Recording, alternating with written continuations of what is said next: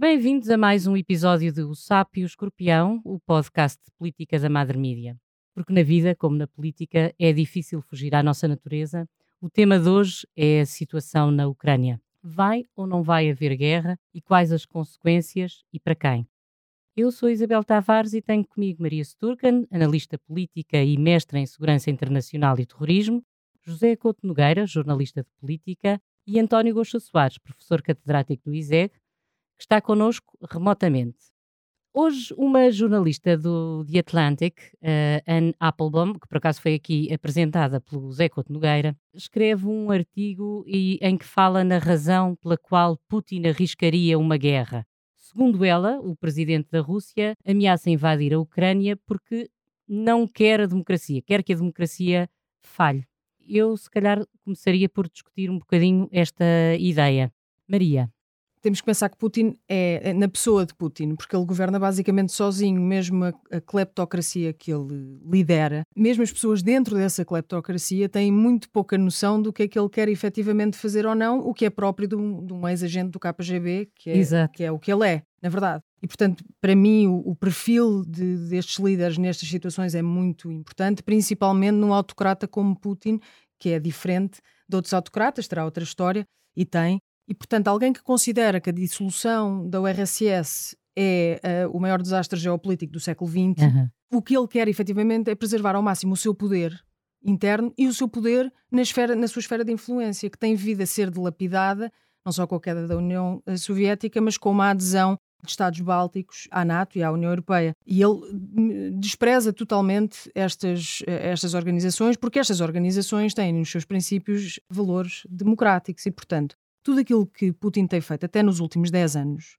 tem servido para o objetivo final, que a mim eu, eu concordo com a Applebaum no que ela diz, na questão de o que ele quer fazer é criar o máximo de estabilização dentro das democracias. Ele quer provar, eventualmente, até às democracias mais novas, e quer plantar a semente da dúvida de que estas novas democracias, não só a Ucrânia, que tem 30 anos de democracia, como, por exemplo, Taiwan, e por isso é que até o eixo uh, sino-soviético está mais forte do que nos últimos, provavelmente, 20 anos, neste momento, é provar, tem o mesmo objetivo uh, que a China também tem, que é provar que a democracia não funciona e que é muito fácil de ser destabilizada. Portanto, ele aqui pôs-se numa situação entre a espada e a parede, sem dúvida alguma, porque tanto compromisso fez que, se não cederem àquilo que eu pretendo, eu vou agir militarmente. Hum.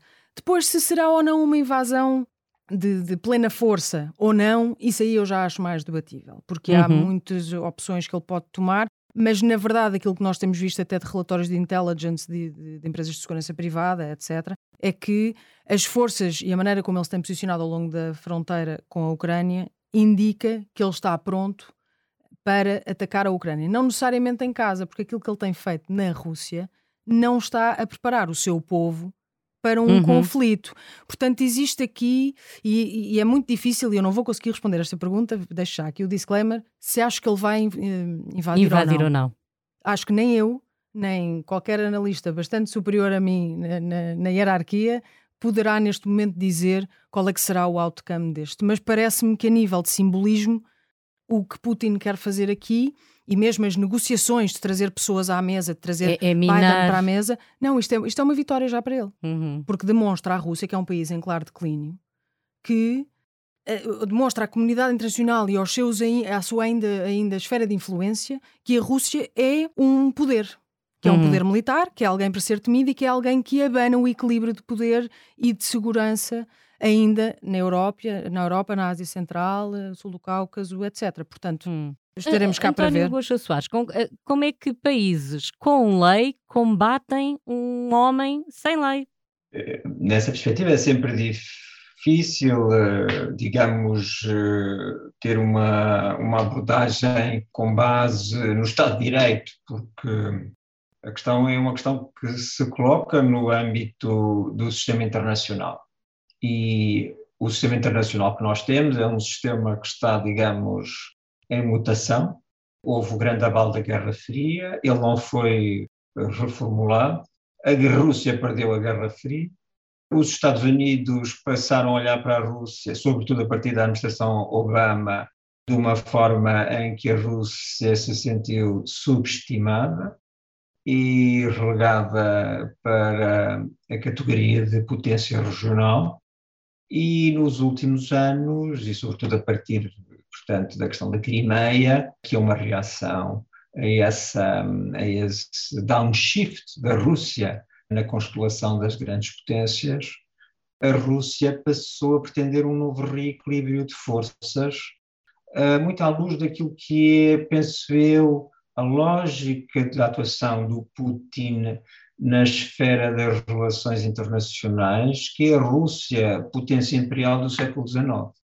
Ele está a querer criar, digamos, eh, na vertente ocidental, e portanto a Rússia no século XVIII, século XIX, redefiniu o seu quadro de relações políticas ou geopolíticas e portanto também de fronteiras na vertente ocidental, ele está a querer criar uh, ali novas zonas de influência uh, e a querer uh, estabelecer limites a questões que ficaram como que em aberto na indefinição do pós-Guerra Fria. E, portanto, nesse contexto, para ir à sua pergunta, isso tem que ver com uma reformulação não conseguida do sistema internacional no termo da Guerra Fria. Exato. Zé, uma vez eu falei com um embaixador, o, o, Luís Soares de Oliveira, que dizia que a democracia não é uma receita para todos os países. Já imagino o que vais dizer, mas, não, mas não força. Vou, não, não, imaginas. Quer dizer, primeiro uh, queria dizer que uh, tudo o que eu queria dizer a Maria disse, portanto fiquei um bocado desazado. Mas. Uh, Peço imensa desculpa, não queria nada disso. a questão, mas a questão. vamos lá organizar isto. A questão é o seguinte: o que toda a gente pergunta, toda a gente, é o que é que o Putin quer. Exato. Essa é que é. E o que toda a gente responde é que não sabe. E eu penso que nem o Putin sabe, ou seja, ele tem as motivações, essas as motivações deles nós sabemos. Hum. Agora, qual é o endgame, ou seja, o que é que ele quer eh, como resultado final? Evidentemente que o sonho do, de recuperar o território da ex-União Soviética ele não quer, com certeza, porque não é estúpido, sabe que isso é impossível. Mas uh, uh, ele tem duas motivações. Uma que é ancestral russa, que é a Rússia sempre se considerou uh, como sendo uma espécie de primo pobre da Europa. Estou-me a lembrar do Pedro I, que fez uma viagem pela Europa, estamos a falar do século XVII, fez uma viagem pela Europa ver como era a Europa e depois fez São Petersburgo para copiar a Europa. A Rússia sempre teve esse complexo de inferioridade, isso é um.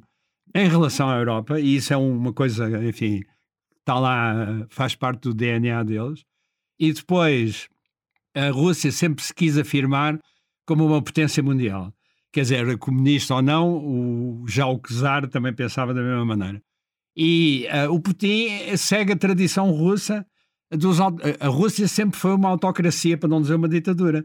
Quer dizer, desde que não me estou a lembrar de nenhum período, a não ser há, um, há alguns anos em que o bêbado do Yeltsin andava por lá, e que são não sei quantos anos, mas o que é? Seis anos, cinco, sete anos esse, esse hum. período mínimo na história, a Rússia sempre foi uma brutal ditadura. Quer dizer, os czares eram. Uh, Lembremos que, por exemplo, os servos acabaram no, na segunda metade do século XIX. Até essa altura havia servos. Depois do czar veio a ditadura comunista, que não precisamos estar aqui com conversas. Uhum. Uh, a propósito da Ucrânia, morreram 30 milhões de ucranianos no Holodomor, de fome. Morreram de fome.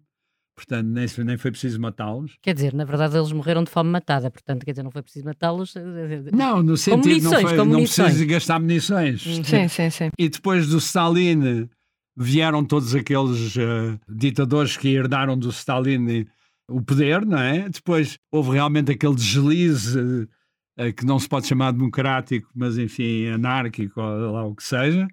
E, e veio o Putin, que é pronto, a continuação. E, e, o que é que isso significa? O Putin detesta a democracia.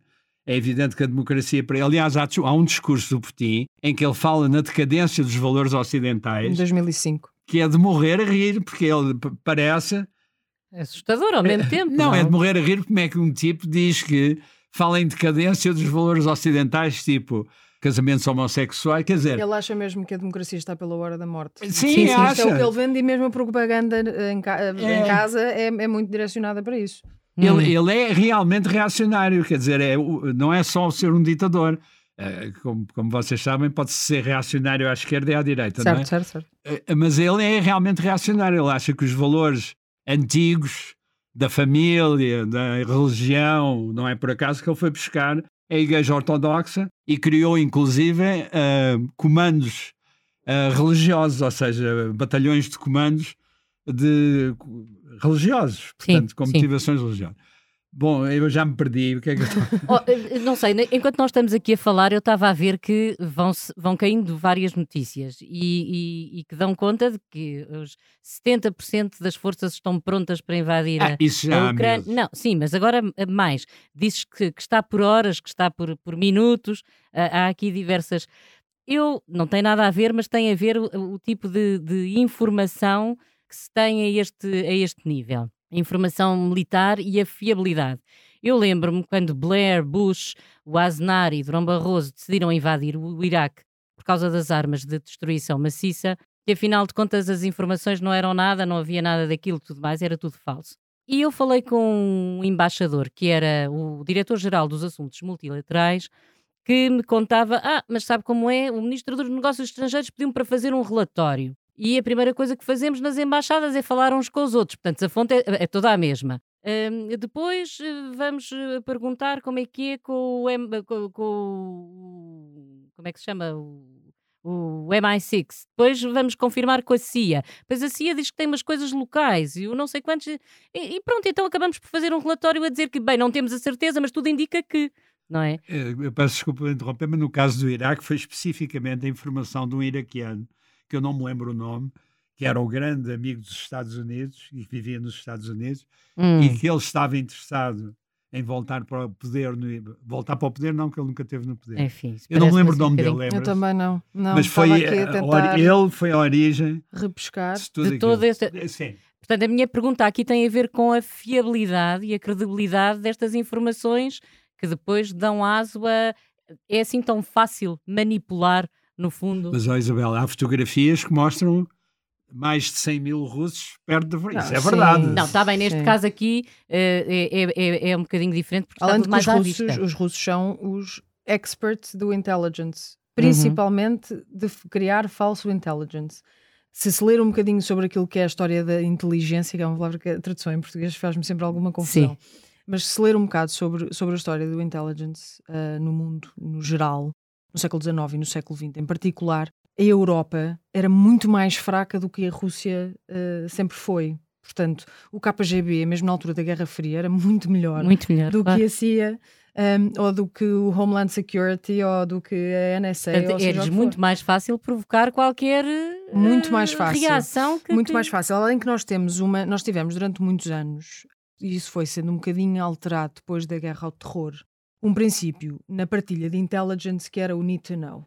E, portanto, as agências não cooperavam. Era preciso saber, é preciso que houvesse uma necessidade de se ter aquela informação para haver partilha de informações, não é? Porque o mundo do intelligence vive muito da desconfiança, mesmo até dos nossos aliados, porque nunca se sabe o que é que está por trás, não é? Principalmente num mundo cada vez mais globalizado e com interesses que, que entram em conflito, em conflito tantas exatamente. vezes, é muito difícil. Agora, que nós estamos na época mais avançada de sempre ao nível da, da produção e de partilha de intelligence, sem dúvida alguma. Portanto, uhum. acho que agora seria uma altura em que nós até podemos confiar naquilo que está a sair. Uhum. A maneira ou não, como aqui. Ou seja, depois a comunicação social vai sempre partilhar aquilo que os meios de intelligence queiram que a comunicação ou seja, até onde, onde, até onde a deixam ir, não até é? onde a deixam ir. Portanto, há muito, há muito jogo de, do chamado backdoor diplomacy, backdoor military, que, que não vem para cima da mesa durante por isso é que nós vivemos nesta coisa do a comunicação social, a bem que informa, e é bom que o faça, ao mesmo tempo cria, pode criar assim uma, uma nuvem, uma nuvem de medo. Uhum. E isso só ajuda a um lado da, da claro. barricada, a Sim, meu mas podemos ver. argumentar que o Putin faz isso por propósito. Exatamente. Mas é exatamente é por aí que começou, é pela manipulação da... E atenção, porque estava a falar há bocado do Putin e eu queria acrescentar uma coisa. O Putin não é um nacionalista. O Putin é um nostálgico imperialista. Ele vive daquilo que é um nostálgico imperialista, tal e é qual. um nostálgico sim, sim, imperialista. Pois foi o que eu disse. Ele, é, uma, é uma pessoa que vive para o passado. Eu acho que eh, primeiro ele é putinista. Putinista, exato. Ele, ele é por ele próprio.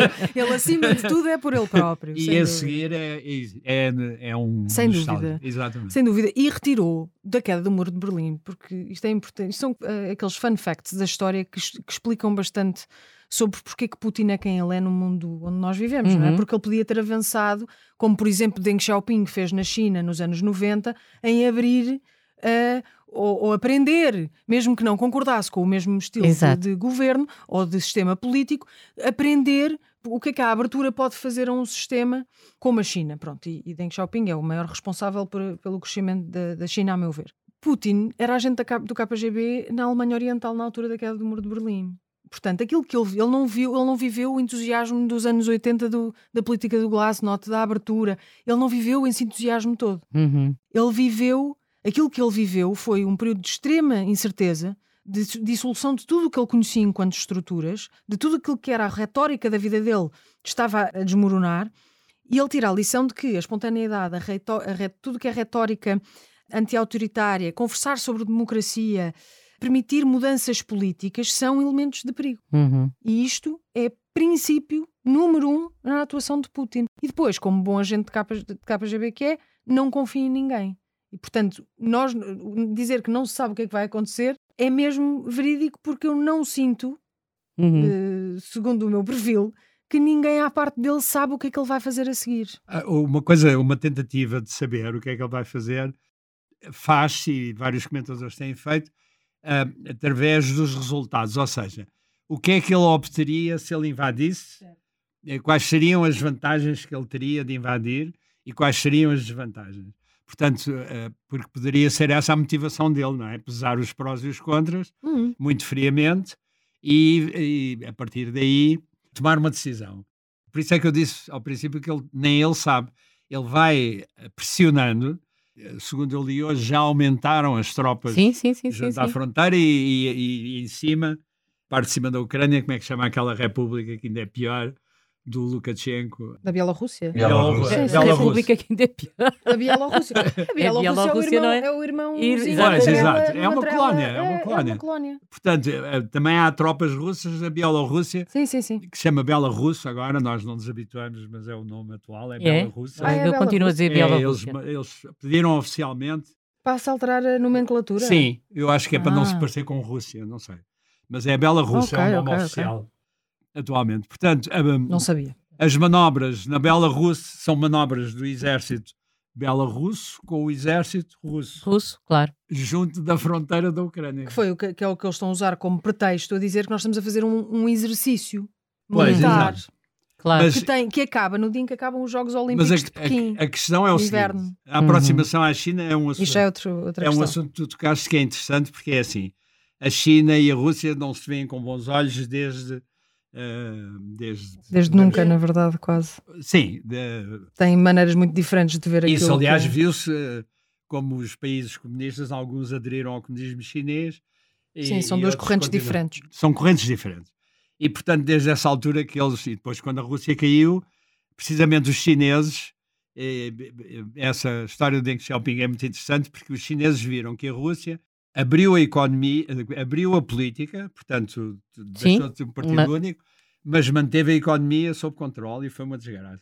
E, portanto, o Deng Xiaoping, como pessoa muito inteligente que era, decidiu fazer o contrário, ou seja, abriu a economia e manteve a política à rédea curta.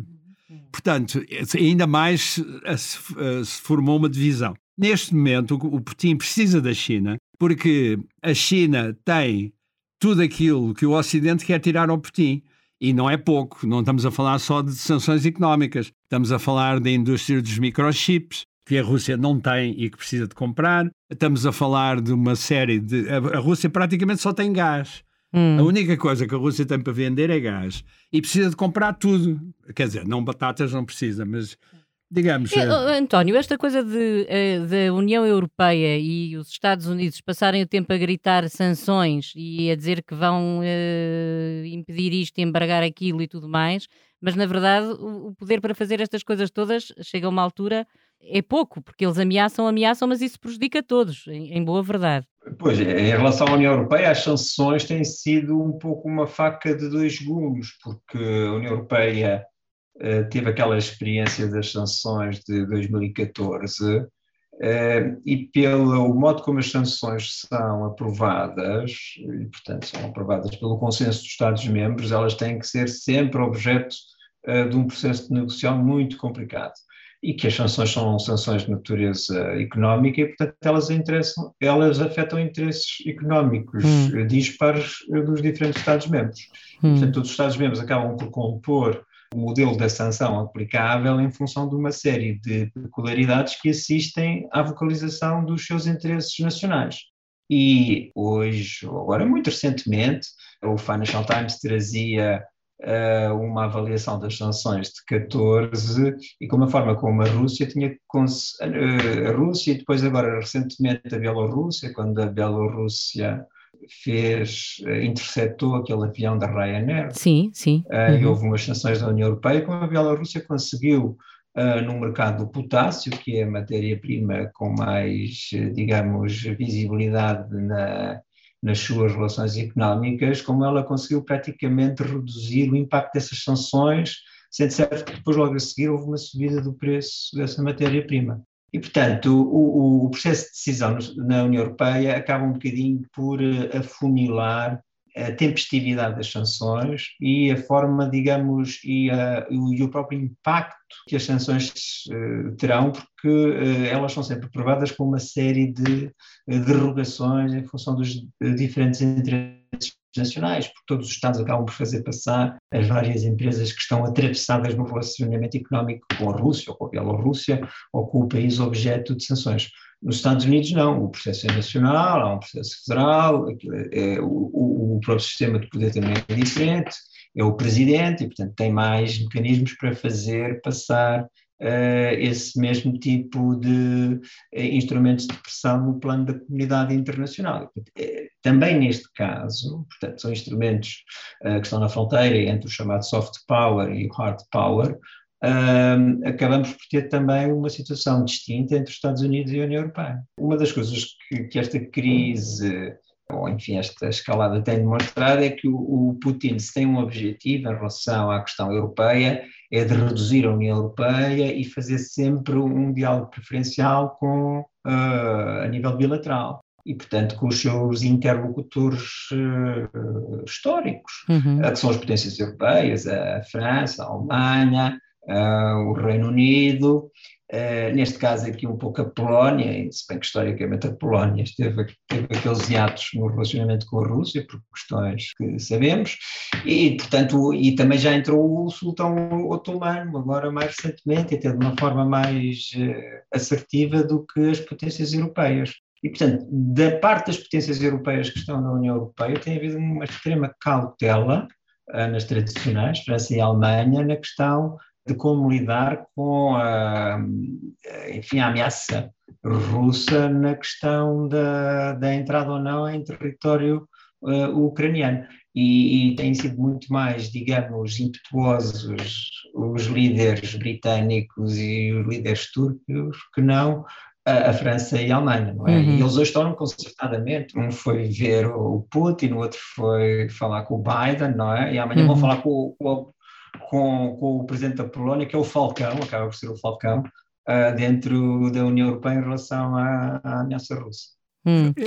Eu posso acrescentar que realmente os interesses europeus são diferentes, porque, por exemplo, a Alemanha, o problema é que abastece de gás russo e a Alemanha não pode viver sem esse gás. Portanto, não pode passar o inverno sem o gás russo. Esse é o, é o caso, o problema da Alemanha. Os ingleses, os oligarcas russos têm milhares de milhões de libras investidas em, em Inglaterra, no mercado de capitais inglês, e, e, no real estate, como é que se diz? No imobiliário, no imobiliário uh, de Londres.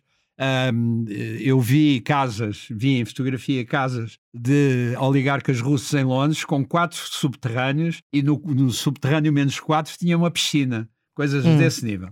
Portanto, um, os ingleses não têm interesse em. podiam facilmente, por exemplo, congelar os bens desses oligarcas. Mas isso uh, seria mau para o mercado de capitais inglês, que, como, como sabemos, o mercado de capitais de Londres é o maior do mundo e, quer dizer, é a única coisa que lhes resta. A Inglaterra é aquilo, não tem mais nada. Hum. Portanto, cada país tem uh, a Alemanha, a Inglaterra, a França, não sei exatamente qual será o que é, qual será. Uh, eu penso que o Macron neste momento está mais interessado em parecer um grande estadista por causa das eleições que vêm aí. Hum, Portanto, sim, é uma é uma uh, atitude mais superficial. Maria, e Portugal? O que é que Portugal tem a perder?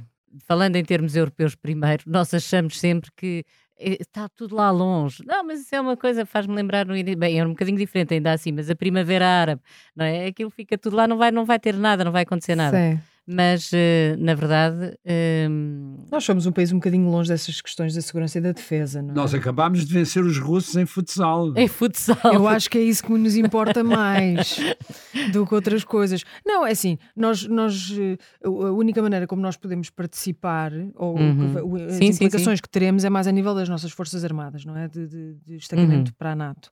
O que já acontecia, só que antes a NATO, e isto é uma coisa importante que advém uh, deste deste conflito, não que, que seja bom, mas pronto, que a NATO finalmente vai ao encontro da sua uh, gênese, para aquilo para que foi criada, criada. Uhum. que era uhum. conter na altura a ameaça socialista russa, não é? Do, do da União Soviética, portanto. Comunista, um comunista, não socialista. Sim, socialista do socialismo soviético. Pronto, comunista, comunista. Neste momento temos uma NATO mais uh, focada naquilo que foi feita para pronto que foi que foi eh, estruturada Europa? para fazer. A Europa devia ou não ter um exército europeu, a União Europeia? Isso é muito complicado. É muito complicado. É muito difícil. Porquê? Eu agora estou-me a rir porque estou-me a lembrar de que este fim de semana disse vou ao podcast falar sobre esta questão da Ucrânia e uma amiga minha que não percebe nada disto. Ok, pronto, interessa-se, mas não percebe nada, diz-me assim: Pois é que aquilo lá não está nada fácil. Que eu acho que é isto que as pessoas acham. E é a mesma coisa com o exército da Europa. É que aquilo, a questão de nós conseguirmos um exército europeu requer uma série de compromissos, principalmente a nível. Uh, e o António provavelmente até poderá fazer falar sobre isso um bocadinho mais uh, de uma forma técnica mais mais com mais propriedade precisa, uhum. com mais propriedade do que eu que não sou jurista um, precisa de uma, precisa de, de, de, de, uma série de entendimentos muito concisos e muito uh, estanques entre todos, para nós conseguirmos efetivamente colocar forças nacionais ao serviço de um exército europeu. O que é algo que me parece que em variedíssimos países desta União não será possível, e dependendo dos líderes que lá estiverem à frente, principalmente a Hungria será provavelmente a primeira a bloquear uma, uma coisa deste, deste género, como, blo como bloqueia tudo o que sejam entendimentos a nível da segurança. E, portanto, esta situação demonstra-nos, sim senhor, uma necessidade. Por um lado, demonstra que a NATO tem um propósito para existir, que não sejam eh, operações cirúrgicas nos Afeganistãos da vida e etc., que foi o que, o que fizeram nos últimos anos, e bem, mas demonstra quão frágil a Europa é quando se quando há um, um conflito tão iminente Claro. Pelo menos a nível de percepção. Quando existe uma ameaça externa, à porta. À porta da Europa, porque nós só sabemos lidar a nível estrutural na União Europeia com as consequências de conflitos à nossa volta. O que advirá desta crise, se houver efetivamente um, um conflito na Ucrânia, aquilo que é pior para nós, e Portugal aí, sim senhora, terá com que se preocupar, que é a onda de imigração ou de refugiados e de, asila, de, de asilados políticos que daí claro. advirão. Uhum. Pronto. E voltamos à mesma conversa, o que depois as extremas, principalmente à direita na Europa, depois alavancam como uh, aqueles que nós estamos a dar, mas porquê que nós temos que abrir a porta, não é? A soberania, a defesa do nacionalismo, etc., que não faz qualquer tipo de sentido numa união em que nós vivemos, não é? Em certas matérias, obviamente que sim, uhum. mas a nível de discurso, não. E não esquecer, atenção, que Putin tem financiado nos últimos 10 anos muitos grupos de extrema-direita exatamente para aquela primeira. Claro, claro. A primeira pergunta que me fez em relação à democracia, essa é uma das maneiras de estabilizar e, e, de... e tudo o que eles fazem a nível, a nível ciber, não, nunca esquecer as eleições de 2016 dos Estados, Estados, Unidos. Unidos. Uhum. Portanto, Portugal, nós ficamos, nós somos bons na diplomacia, somos bons a, a acolher, que é bom, temos é que ter infraestruturas para isso e não esquecer que nós estamos a meio de uma pandemia, uma crise financeira, e dinheiro, e dinheiro. infraestruturas e dinheiro, e nós não investimos efetivamente em Portugal, porque não é uma, não tem que ser até uh, geograficamente para nós, historicamente, uma dessas preocupações de investirmos muito em segurança e defesa. Nós preocupamos-nos uhum. com outras coisas, não é? Claro. Uh, porque somos uma, um país com uma economia estruturalmente uh, fraca, tem tido má gestão pública durante muitos anos e, portanto, há um segmento infindável de coisas que têm que ser resolvidas na nossa sociedade. Aliás, nós nas eleições ninguém fala de política externa. Não, claro não, que não, não, nem pensar. Pronto, há assim umas pessoas que têm umas coisas a dizer e ainda bem, mas ninguém fala de política externa. Portanto, nós estaremos ao lado dos aliados, ao lado do, do bloco democrático para dizer estamos aqui emprestando os nossos uh, soldados para estas missões, etc. Estaremos aqui para apoiar e para receber pessoas e graças a Deus recebemos-las bem. Um, resta saber se depois este dinheiro do PRR terá que ir ou não para este tipo de, de consequências, que é uma coisa que eu acho que não se previa e, portanto, a um nível mais extremo, diria que talvez, talvez por aí. Eu uh... só queria lembrar, né, né, ao nível da anedota, que a única vez que houve uma tentativa de não um exército europeu, mas de uma força europeia, foi no Líbano e uma das condições é que o, o general que comandava era seis meses um francês, seis meses um italiano. Portanto, uma força, pois, uma força que o comando muda de seis em seis meses para agradar a todos os países.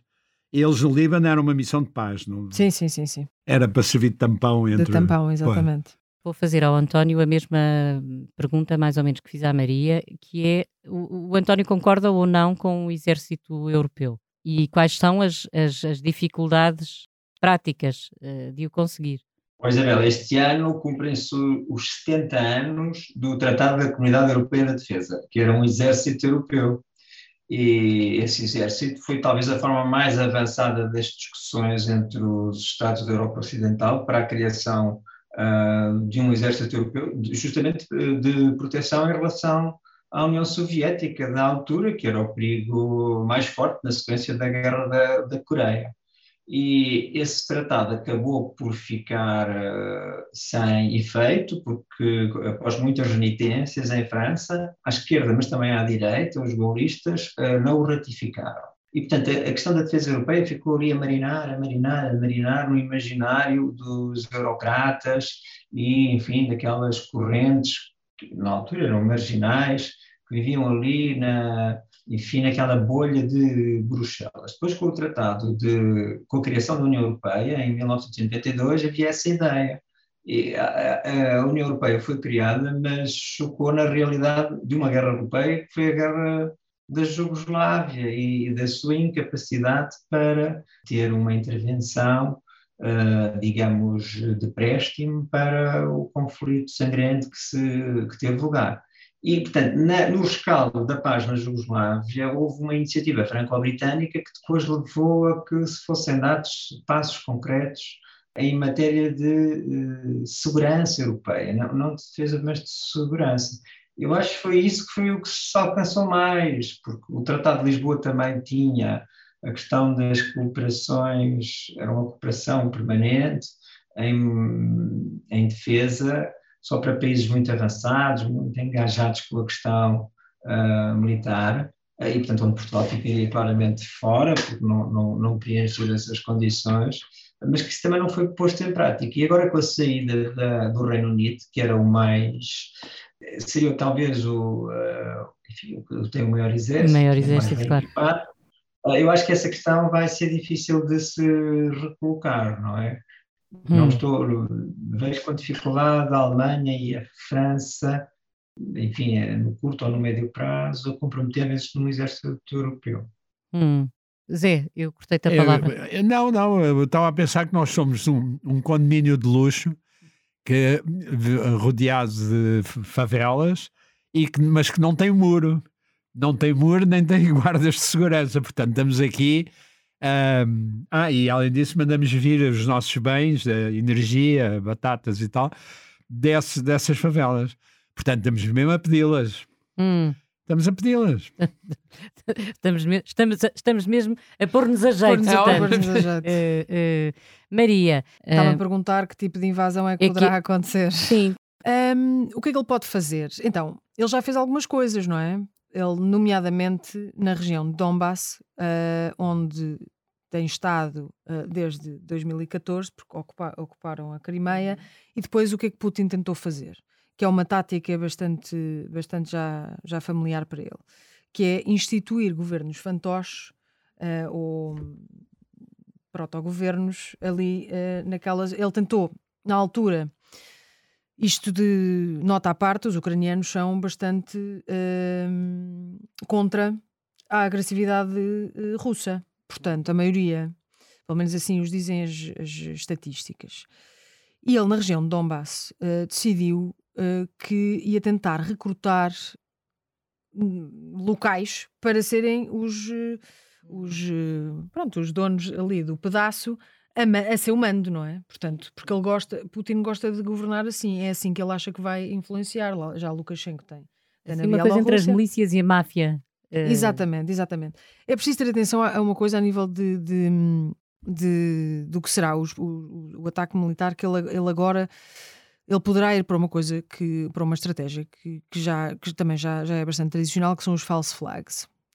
Uh, ou seja, são incidentes que são ensinados pelo Kremlin para justificar a invasão, ou seja, como se fosse uma nova doutrina Brezhnev, uh, que na, para quem não saiba, a doutrina Brezhnev uh, concedia à União Soviética legitimidade para intervir em qualquer sítio onde eles achassem que o seu ideal de governo estivesse ameaçado, e portanto é mais ou menos uma adaptação da hum. doutrina Brezhnev, onde considera que o status quo daquilo que da, sua esfera de influência esteja em perigo. E portanto isto já aconteceu agora no Cazaquistão, aliás, há pouco tempo, uh, já controla Lukashenko e portanto a Ucrânia seria o passo uh, seguinte. seguinte mais lógico. Portanto, o que ele pode fazer, pode, fala-se em, em, criar uma ponte entre Donbass e a, e a Crimeia, uma série de, de micro-operações que nada podem mais ser do que motivos para criar a tal destabilização interna, o que levaria a protestos em massa na Ucrânia, portanto, destabilizando Kiev, e que a partir daí a Rússia dissesse: Mas se eles estão nesta instabilidade e não sabem governar a si próprios, nós, para a nossa própria segurança, temos uhum. que intervir. E na verdade é o que ele tem feito. Eu não creio que ele queira verdadeiramente o controle daquela região. Considera-se controlar a Rússia hum, basicamente não lhe ganha nada. Sim, uhum. podia lá pôr outro Yanukovych. Sim, ou eu outro... acho que é mais isso que Pronto, eu podia lá, podia lá pôr outro.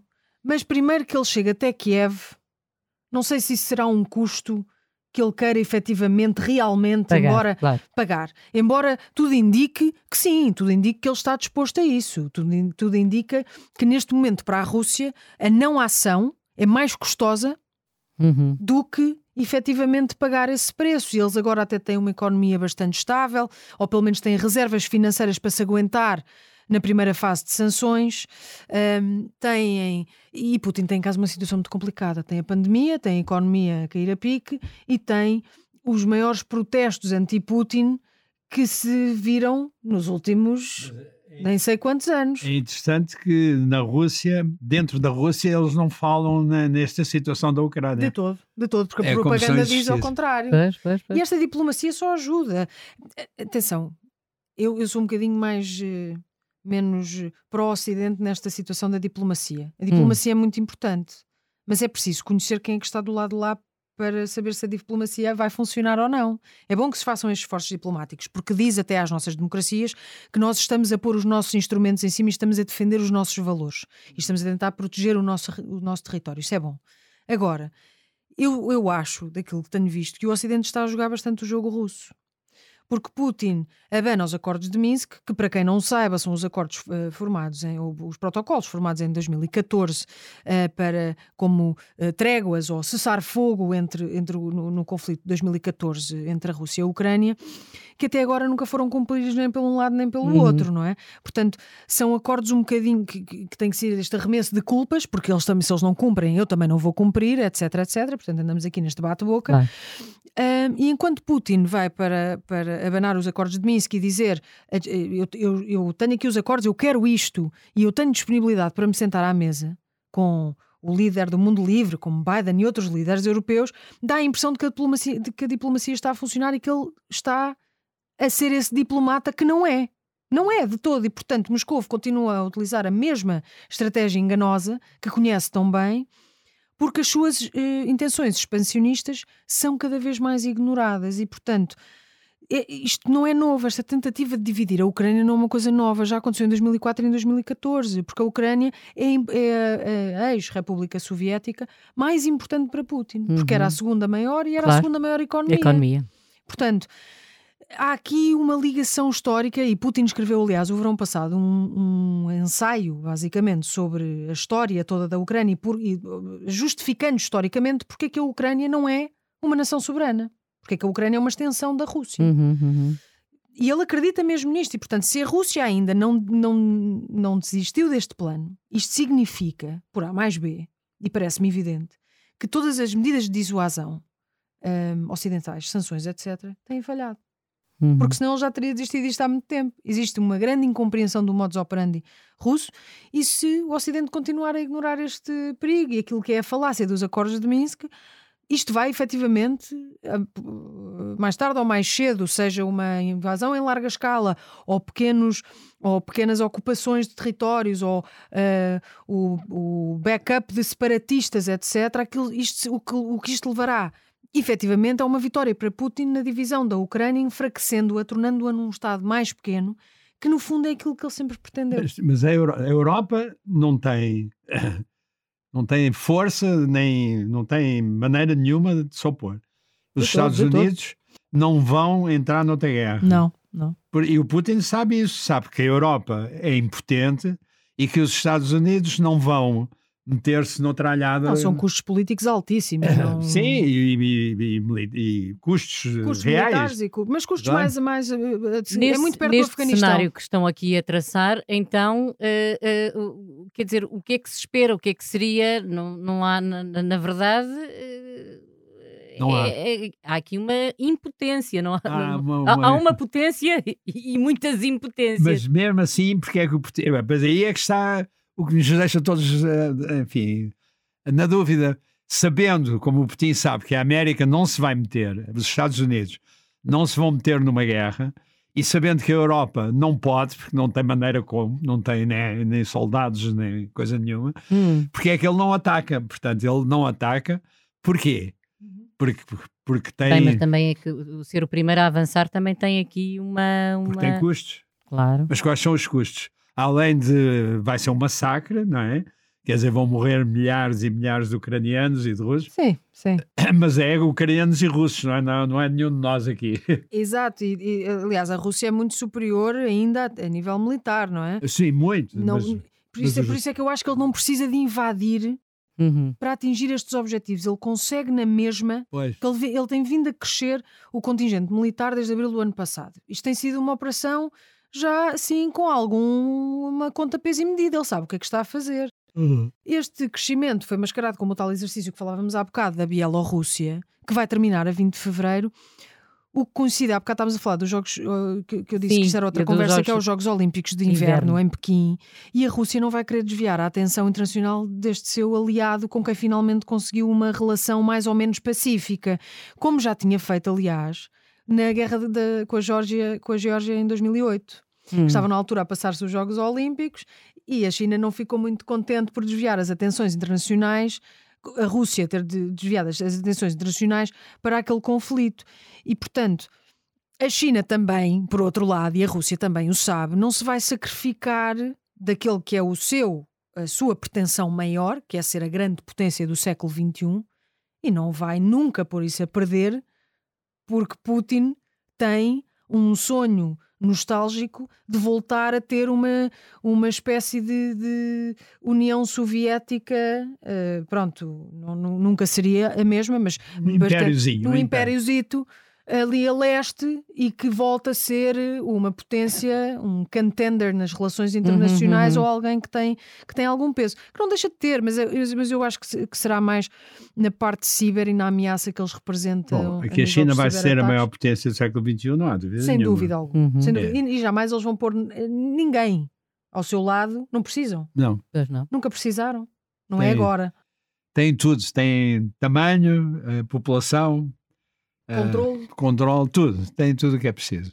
Uh, nós estamos a chegar ao fim do, do nosso tempo. Eu, eu, eu espero que, que, que, tenha ficado algo, que se tenha feito alguma clareza, alguma luz sobre esta, esta questão de, de, que não seja só essa de que não, aquilo lá não está fácil. Aquilo lá não está fácil, que é o que toda a gente. Não é a primeira vez que me mandam mensagens a perguntar: olha, o que é que se passa por lá? Exato. E apetece-me responder aquilo por lá não está fácil, não está mas é um bocadinho mais complexo, é um que, mais isso. complexo que isso. E eu queria perguntar: já sei que acharam muito fácil a questão de uh, uh, dizer quem é o sapo uh, nesta história toda e, e à luz da, da fábula do sapo e do escorpião, quem é que é o sapo? Mas eu, eu se calhar até vou fazer isto um bocadinho mais uh, na Europa, isto visto na União Europeia e não na Europa. Na União Europeia, quem é que é o sapo e quem é o escorpião uh, uh, nesta história toda? que se calhar as coisas assim ficam mais interessantes. António. Na União Europeia, eu vou ser um bocadinho assim, um bocadinho malévolo,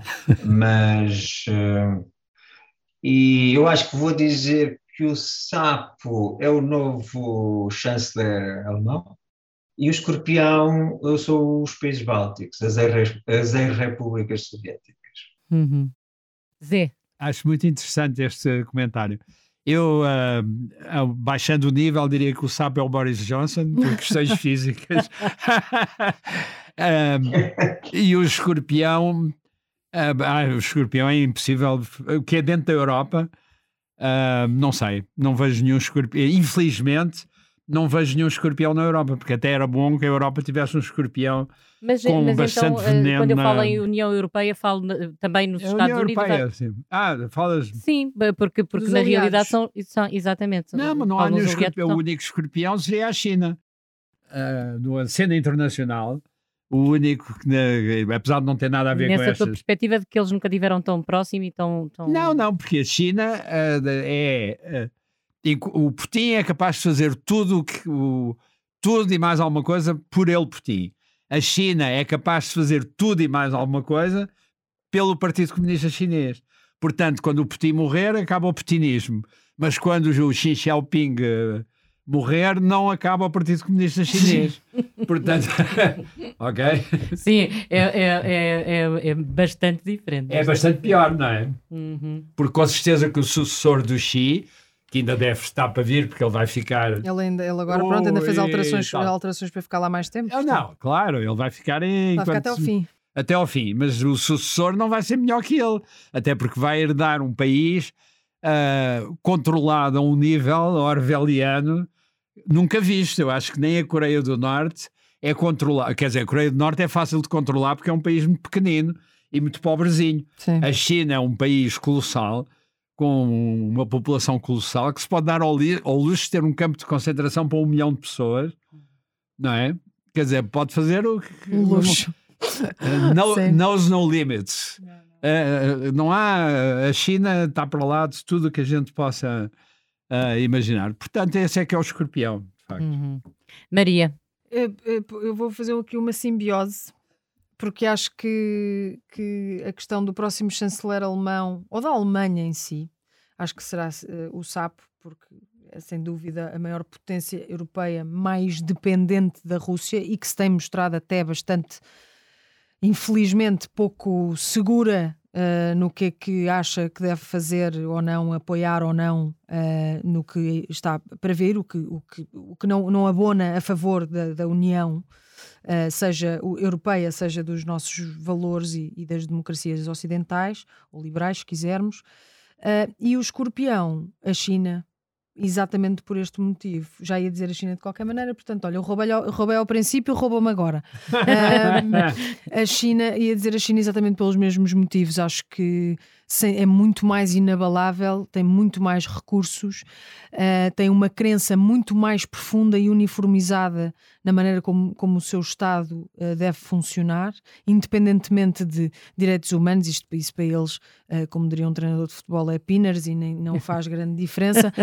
muito menos agora que desde que, que, a União Europeia entrou em crise financeira, aceitámos deitar fora tudo o que tínhamos feito ao nível dos direitos humanos, porque se faziam bastantes uh, concessões, a China tinha que, para ter acesso a certas coisas, tinha que fazer concessões a nível dos direitos humanos e nós deitámos isso tudo para o lixo quando decidimos que não tínhamos dinheiro para nos governarmos e para governarmos os, as nossas infraestruturas e etc. Portugal é um bom exemplo disso.